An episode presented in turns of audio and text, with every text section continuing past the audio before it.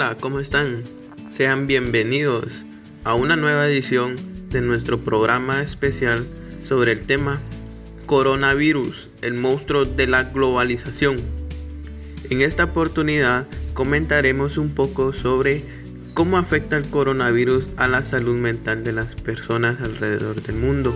Soy Rolando González, alumno de la Universidad Rafael Andívar de Quetzaltenango, de la carrera de Mercadotecnia con énfasis en comercio internacional, del curso de globalización.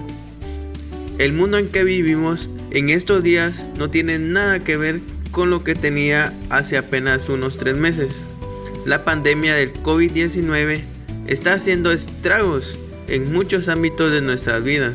La enfermedad ha matado a miles de personas alrededor del mundo y ha puesto en cuarentena a gran parte de la humanidad.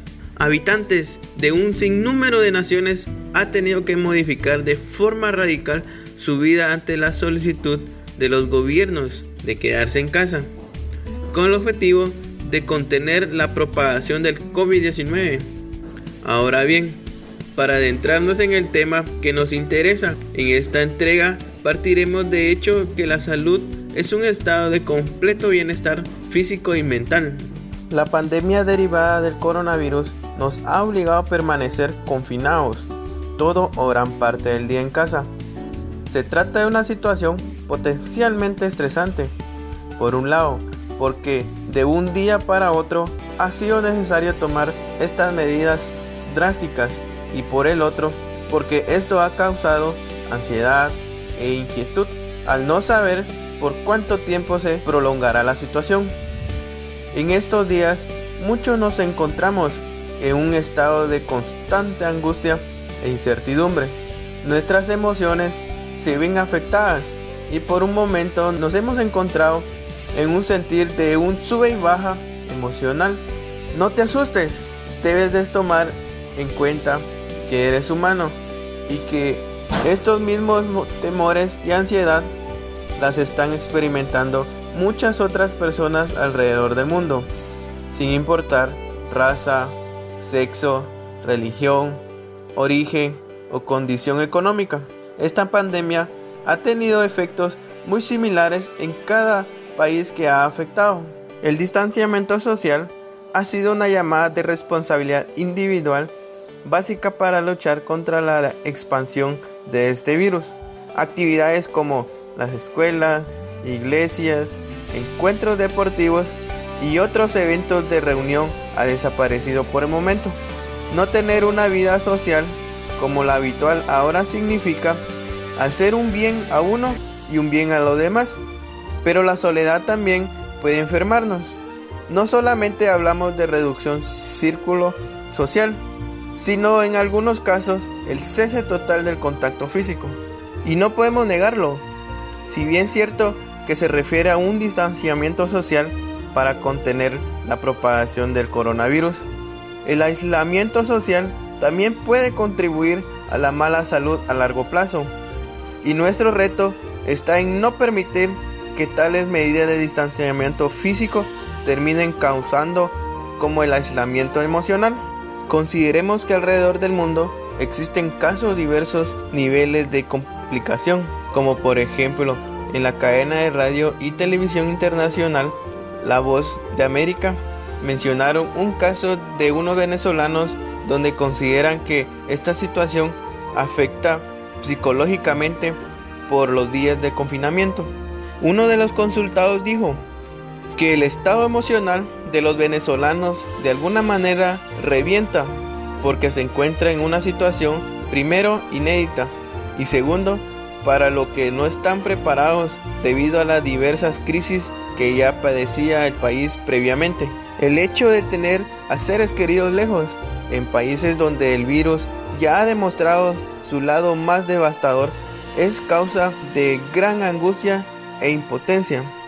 Para no ir tan lejos, una compañera de clase nos ha compartido su caso personal de preocupación al tener a uno de sus hijos estudiando en España situación que le ha generado constante inquietud y preocupación, porque obviamente no es lo mismo que toda la familia se encuentre cerca a que uno de los nuestros esté en terreno vulnerable y tan lejos de casa.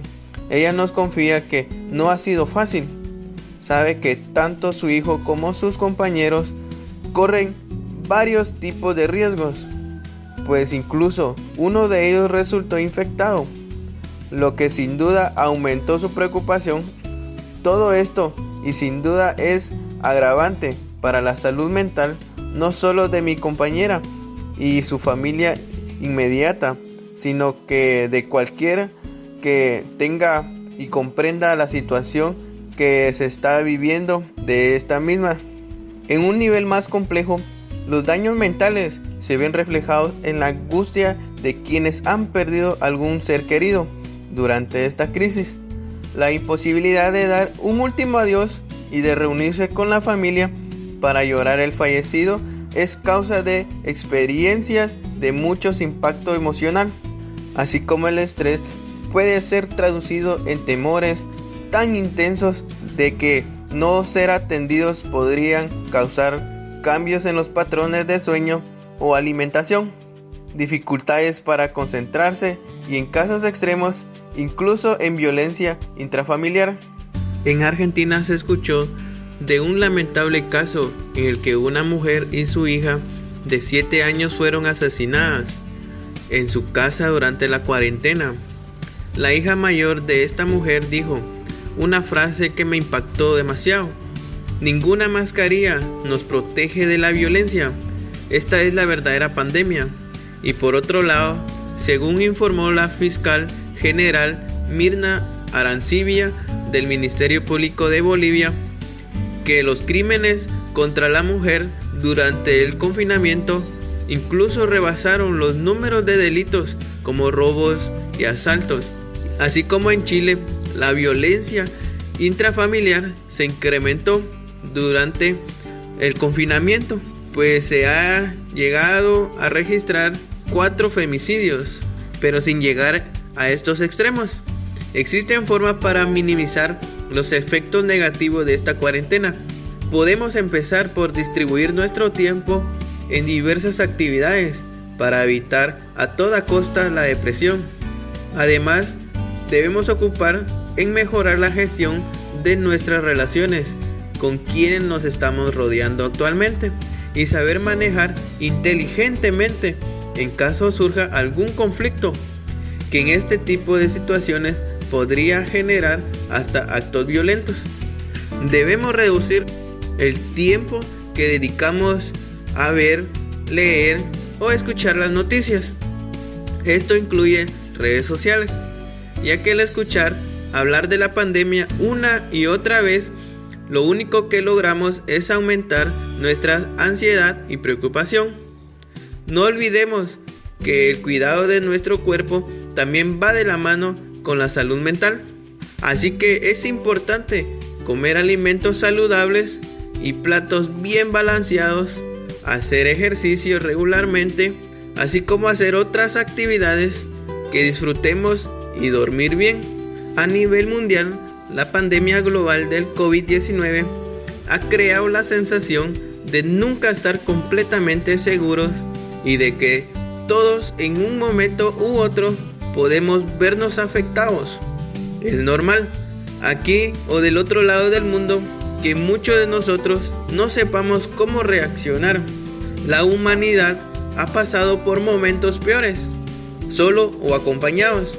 No debemos olvidar la capacidad que tenemos las personas de estar con nosotros mismos.